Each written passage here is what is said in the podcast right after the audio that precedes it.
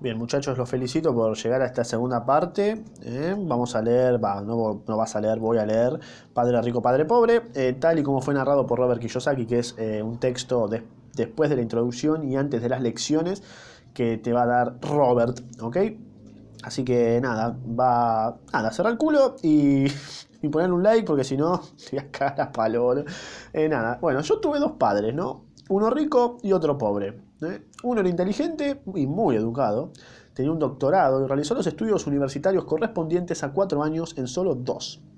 O sea, un superdotado. Y no de abajo. Asistió a la Universidad de Stanford, a la Universidad de Chicago y a la Universidad del Noroeste para, para realizar estudios avanzados, todos ellos con beca completa. ¿no? Y el otro padre nunca terminó la secundaria. Corta.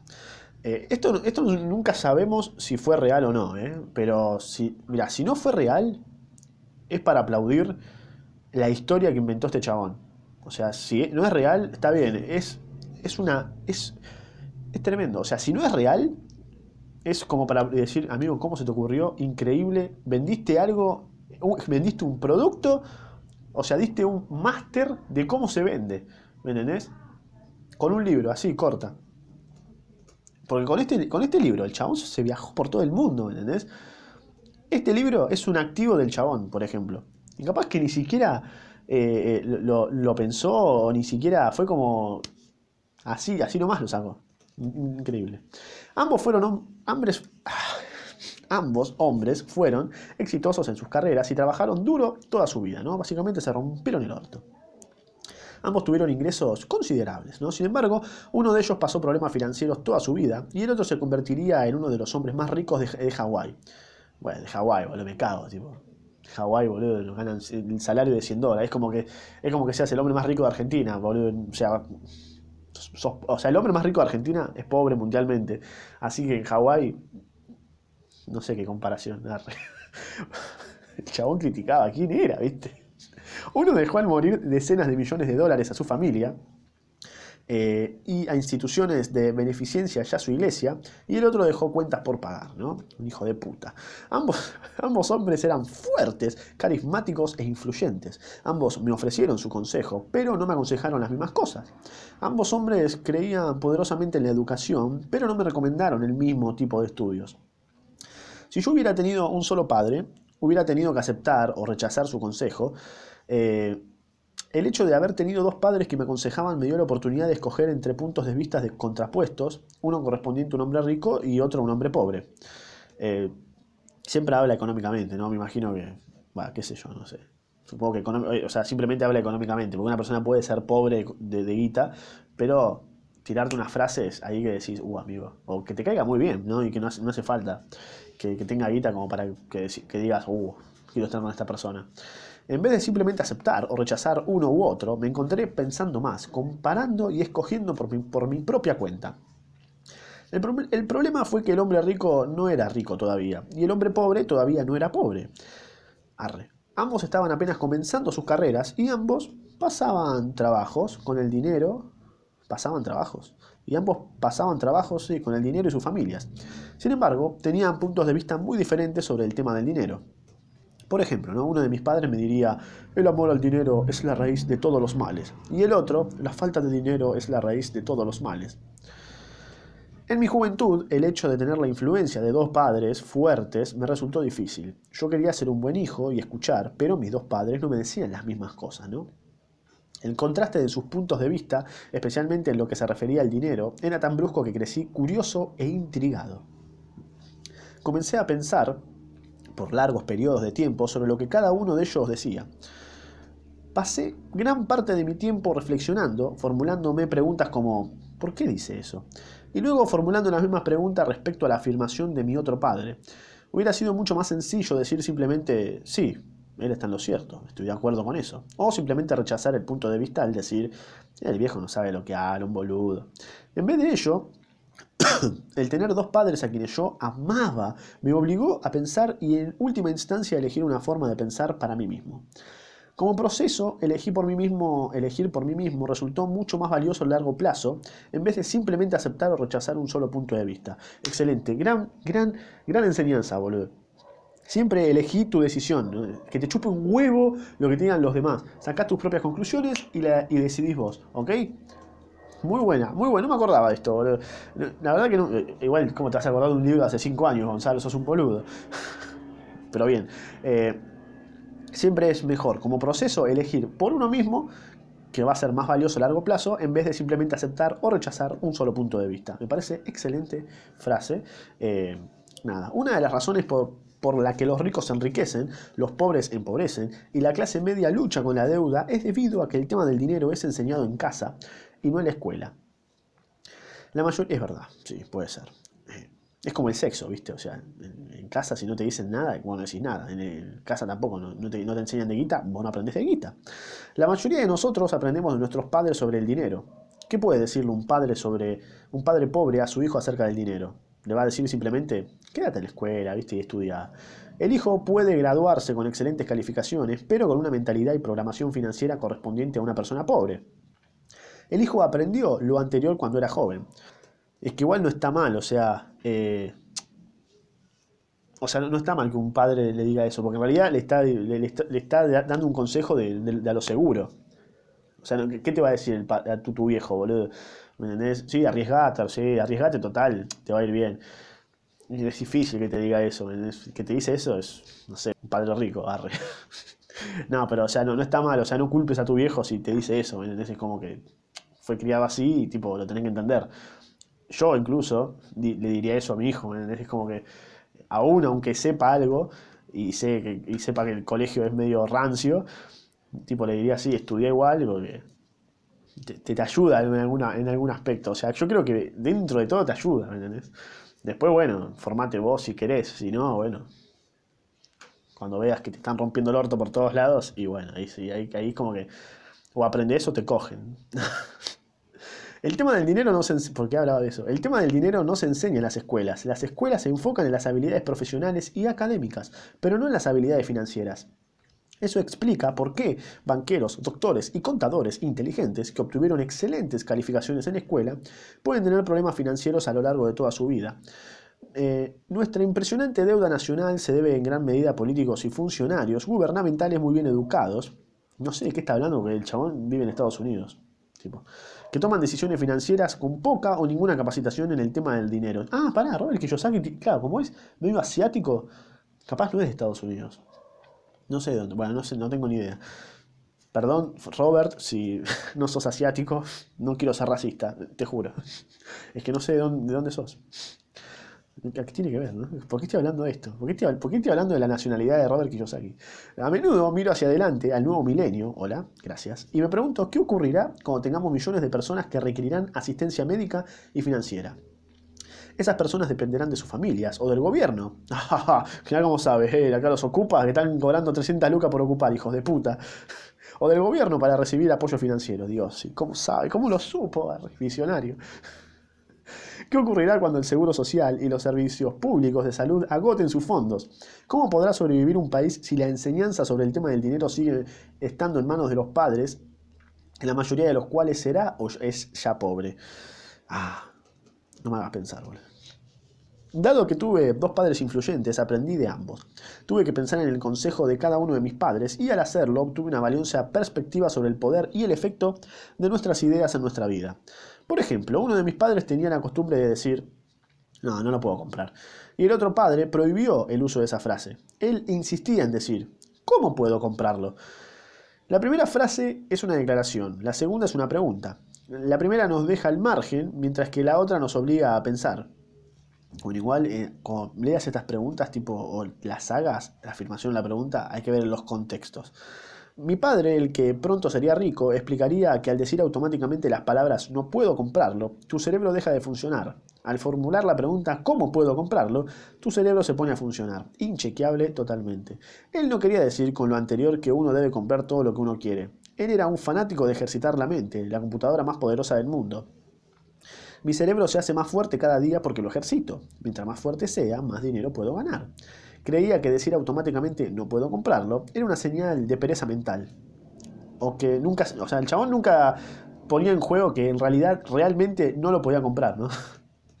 Aunque ambos padres trabajaban duro, me di cuenta de que uno de ellos tenía la costumbre de poner, de poner su mente a dormir en lo que se refería a cuestiones de dinero, y el otro tenía el hábito de ejercitar su mente. Bueno, inchequeable. Hay que ver los contextos siempre, gente. Por favor, no se coman los libros y digan, ah, sí, es verdad, sí, sí. Cuestionen, cuestionen la concha de su madre. El resultado de largo plazo fue que uno de mis padres hizo más fuerte financieramente y el otro se hizo más débil. Lo anterior no es muy diferente a una persona que acude al gimnasio a ejercitarse de manera regular en comparación con alguien que se sienta en el sofá a ver la televisión. Bueno, sí, eh, ahí sí, no va a ser lo mismo, claramente. El ejercicio físico adecuado incrementa sus oportunidades de salud y el ejercicio mental adecuado incrementa sus oportunidades de riqueza. Mientras que la paja reduce tanto la salud como la riqueza. Cuando vos tenés paja, y bueno, no vas a ser rico. Mis dos padres tenían maneras de pensar muy diferentes. Uno de ellos pensaba que el rico debía pagar más impuestos para beneficiar a los meros afortunados. Uh, este es el liberal duro. Liberal. Eh, Kiyosaki, liberal. El otro decía, los impuestos castigan a quienes producen y recompensan a quienes no producen. Uno de mis padres me recomendaba, estudia duro para que encuentres una buena compañía para la cual trabajar. Y el otro recomendaba, estudia duro para que encuentres una buena compañía que comprar. si, tengo que, si tengo que elegir, elijo seguir leyendo. Uno de ellos decía, la razón por la que no soy rico es porque tengo a mis hijos. No, le echaba la culpa a los hijos, ¿viste? Negador. Y el otro decía, la razón por la que debo ser rico es porque tengo a mis hijos. Ah, bueno, me, identifico más por la segunda ahí. Uno alentaba, es que la, la anterior, la de estudia duro para que encuentres una buena compañía que comprar. está jodida, ¿eh? hay que informarse y me da paja informarme, ahí me da pereza, boludo. mucha pereza. Eh, uno decía, en lo que se refiere al dinero, juega lo seguro, no tomes riesgos. Yo ahí voy más por eso. El otro decía, aprende a manejar el riesgo. No, no puedo.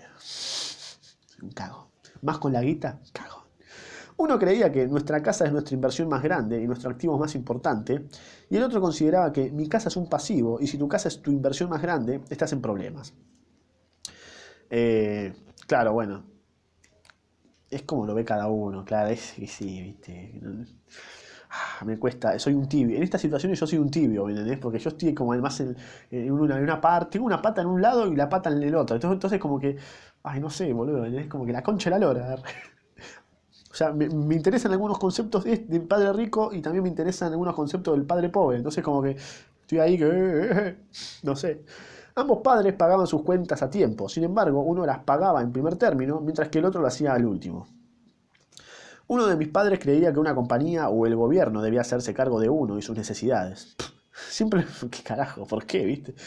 Eh, siempre le preocupaban los incrementos de salario, los planes de jubilación, los beneficios médicos, los permisos por enfermedad, las vacaciones y otros detalles. Estaba impresionado con dos de sus tíos que se unieron al ejército y obtuvieron un paquete de jubilación y beneficios de por vida luego de 20 años de servicio activo. Amaba la idea de los beneficios médicos y de los privilegios que el ejército ofrece a los jubilados. También le gustaba el sistema de nombramientos irrevocables de la universidad. La idea de la protección laboral de por vida y de los beneficios laborales parecía más importante en ocasiones que el empleo mismo. Y a menudo decía, he trabajado duro para el gobierno y merezco esos beneficios. Y el otro creía en la total independencia financiera. Si a mí me da paja tener que, tipo, eh, o sea, me da paja. Primero, por ejemplo, el IFE me, da, me dio una tremenda paja, boludo. Dije, a ver, esto no me hace falta realmente. ¿Por qué? Tengo que, tipo, como que, no, no. Es como que me siento una larva, no, puedo. Eh, el otro creía en la total independencia financiera. Se manifestaba en contra de la mentalidad de los merecimientos y de la manera en que dicha mentalidad creaba personas más débiles y con necesidades financieras hacía mucho hincapié en ser competentes desde el punto de vista financiero. Uno de mis padres es, como un pasaje de un lugar de ser pobre a ser rico, es como un proceso picado, es muy picado, que hay que estar preparado. Uno de mis padres pasaba trabajos para ahorrar unos cuantos dólares y el otro simplemente, viste, creaba inversiones, lluvia de inversiones, como diría Macri. Uno de mis... se reía leyendo un libro de. Uno de mis padres me enseñó cómo redactar un currículum vitae impresionante con el fin de obtener un buen empleo. Y el otro me enseñó cómo escribir planes financieros y de negocios poderosos con el fin de que yo pudiera crear empleos. eh, les voy a confesar que no tengo currículum vitae. Lo tengo hecho, pero tipo no tengo ninguno impreso. O sea, lo debo tener en alguna carpeta, pero no tengo ninguno impreso. ¿Dato? Puede ser. ¿Perturbador? También. Ser el resultado de dos padres fuertes me permitió darme el lujo de observar los efectos que las ideas diferentes tienen sobre la vida de uno. Me di cuenta de que era un boludo y de que las... Bien. Me di cuenta... Bueno, me gusta. Bien, pasás. ¿Listo? ¿Estamos? Bien. Me di cuenta de que las personas realmente dan forma a sus vidas por medio de sus pensamientos. Eh, puede ser. Puede ser. Por ejemplo, mi padre pobre decía siempre, yo nunca seré rico. Y esa profecía se volvió realidad. Mi padre rico, por otra parte, siempre se refirió a sí mismo como rico. Decía cosas como, yo soy rico. Y los ricos no hacen esto. O sea, es como que se la creía, ¿viste? Es como que se autoengañaba para que esa mentira se haga verdad. Incluso cuando, bueno, tampoco están así, ¿no? También hay una parte de que se rompió el culo. Incluso cuando quedó en bancarrota luego de un gran revés financiero, continuó refiriéndose a sí mismo como un hombre rico. Se cubría diciendo, hay una diferencia entre ser pobre y estar quebrado. Uno puede estar quebrado temporalmente y uno es pobre eternamente. Oh. Esas frases, boludo, que son de motivaciones.es que ponen los que trabajan en Amway, boludo. Me dan, me dan muchas enfermedades que no pienso nombrar. Porque seguramente el otro día, boludo, me, YouTube me puso restricción de edad a un podcast de 3 minutos donde o sea, tipo, no hay video. Es una imagen y yo hablando. Es un podcast y me pones restricción de edad. La concha de tu madre YouTube, andate a la puta que te parió. Así que no voy a nombrar enfermedades terminales. Eh, mi padre, mi padre pobre, eh, también diría, no me interesa el dinero, o el dinero no importa. Y mi padre rico decía siempre, el dinero es poder. Bueno, bueno sí, el dinero es poder, eh, pero es un papelito, qué sé yo. Pasa por otro lado. Hay que saber cómo crear papelitos o obtener papelitos de manera más sencilla quizás. Eh, y no que te lo regalen. Es posible que el poder de nuestras ideas no pueda ser medido o apreciado jamás, pero me pareció obvio durante mi juventud que debía estar consciente de mis ideas y de la manera en que me expresaba. Me di cuenta de que mi padre pobre no era, no era pobre debido a la cantidad de dinero que ganaba, que era importante, sino debido a sus ideas y acciones. Siendo joven y al tener dos padres, me di cuenta de que debía ser cuidadoso al seleccionar las ideas que adoptaría como propias. ¿A quién debía yo escuchar? ¿A mi padre rico o a mi padre pobre, no? Bueno, ambos. La respuesta es ambos. Aunque ambos hombres tenían un tremendo respeto por la educación y el aprendizaje, estaban en desacuerdo en lo que consideraban que era más importante, en lo que era más importante aprender. Uno deseaba que yo, estudiara, que yo estudiara duro, obtuviera un, obtuviera un grado académico y un buen trabajo para trabajar con el fin de ganar dinero, y quería que yo estudiara para convertirme en un profesional, un abogado o un contador, o asistir a la escuela de negocios para convertirme en administrador de empresas. ¿Qué carrera de mierda, administrador de empresas? O sea, administración de empresas. ¿Y qué te enseñan? Ah, administro empresas. Ah, pero ¿qué, qué haces? Nada, administración de empresas. Es como que no sabes qué hace un administrador de empresas, que trabajas en Excel, boludo. ves un tutorial de YouTube y ya está. El otro malentendido. Perdón si hay alguien escuchando que, estoy en administración de empresa y lo estoy redesvalorizando, pero. Pero bueno, lo que sé yo, es como que me causa gracia. Y yo, he estudiado relaciones públicas, imagínate, es la misma mierda, así que. El otro me alentó. Regil ahora. El otro me alentaba a estudiar para ser rico, para comprender la manera en que funcionaba, en que funciona el dinero y aprender cómo hacer que trabajara para mí. Yo no trabajo para ganar dinero. Eran palabras que repetía una y otra vez. El dinero trabaja para mí. A la edad de nueve años decidí escuchar y aprender de mi padre rico en lo que se refiere al dinero. Al hacerlo, elegí no escuchar a mi padre pobre, a pesar de que él era quien tenía todos los títulos universitarios, ¿no? Como que tenía el prestigio del padre pobre, ¿no? Cuestión. Una lección de Robert Frost. Robert Frost era mi poeta favorito, aunque me gustan muchos de sus poemas, mi favorito es El camino que no escogí. Utilizo su lección casi todos los días. Bueno, lo voy a recitar. El camino que no escogí. Dos caminos se bifurcaban en un bosque amarillo y lamentablemente no pude recorrer los dos. Y siendo yo un viajero solitario, largo tiempo me detuve. Y miré por uno de ellos, tan lejos como pude ver, como pude hasta donde se perdía la maleza. Y la rema entonces consideré el otro, tan recto como el anterior, y poseedor quizá de mejor. derecho porque el pasto era más alto y deseaba ser recorrido, aunque quienes habían pasado por allí nos habían desgastado casi por igual. Y esa mañana ambos se tendían en horas que ninguna pisada había ennegrecido. Ah, dejé el primero para otro día. Y sin embargo, sabedor de que un camino lleva al otro, dudé si alguna vez regresaría. Debería decir esto con un suspiro.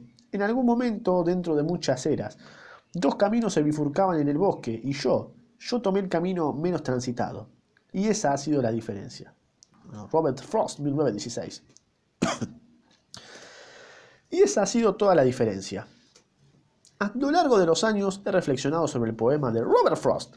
La elección de no escuchar los consejos y la actitud de mi padre más educado fue una decisión dolorosa, pero una decisión que forjó el resto de mi vida. Una vez que decidí a quién escuchar, eh, dio inicio mi educación en lo relacionado con el dinero. Mi padre rico me enseñó a lo largo de 30 años, hasta que cumplí 39 años de edad, y dejó de hacerlo una vez que se dio cuenta de que yo, sabía y comprendía totalmente lo que había tratado de meterme insistentemente en la cabeza, a menudo, dura, a menudo dura. El dinero es una forma de poder, pero lo que es más poderoso es la educación financiera. El dinero va y viene, pero si usted tiene la educación sobre la manera en que funciona el dinero, usted obtiene poder sobre él y puede comenzar a acumular riqueza. La razón por la que el pensamiento positivo por sí solo no funciona es debido a que la mayoría de las personas asistieron a la escuela y nunca aprendieron una mierda en, cómo funciona la guita y por lo que pasan sus vidas trabajando para ganar guita. Dado que yo solo tenía nueve años, cuando comencé las lecciones que me enseñó mi padre rico, era, estas eran sencillas. Y cuando todo estaba dicho, solo había seis lecciones principales que se repitieron durante 30 años. Este libro trata de esas seis lecciones, expuestas de la manera más sencilla posible, tal y como mi padre me las enseñó. Las lecciones no pretenden ser respuestas, sino guías. Las guías le ayudarán a usted y a sus hijos a enriquecerse sin importar lo que ocurra en un mundo en constante cambio e incertidumbre. Bueno, y ahí concluye. Bueno, acá te aparecen las lecciones que, bueno, acaba de terminar esta, esta parte, esta segunda parte. Y hay seis, seis lecciones, que es eh, la 1, los ricos no trabajan por dinero. La 2, ¿por qué enseñar especialización financiera? La lección 3, atienda su propio negocio. La lección 4, la historia de los impuestos y el poder de las corporaciones. La lección 5, los ricos inventan el dinero. Y la lección 6, trabaje para aprender, no para ganar dinero. Y bueno, ahí concluye las seis lecciones. Así que acá termina el libro. Nada, ahí termina, acá termina la segunda parte. Así que nada, anda a escuchar la próxima. Si ya está subido, eh, si estás escuchando esto hace un mes, no, si estás, si estás escuchando esto en diciembre, probable a partir de diciembre del 2020 en adelante ya va a estar todo. Eh, así si lo estás escuchando en noviembre, bueno, cabe. O en octubre también. No, en octubre no. Yo estoy grabando en octubre, vos lo estás escuchando en noviembre. Eh, porque la organización es clave en mi vida. Así que le contaba todos los detalles. Tipo, nada. ¿Qué fue ese ruido? Mejor cierro el culo y dejo el podcast por acá. Anda a escuchar la lección 1, boludo.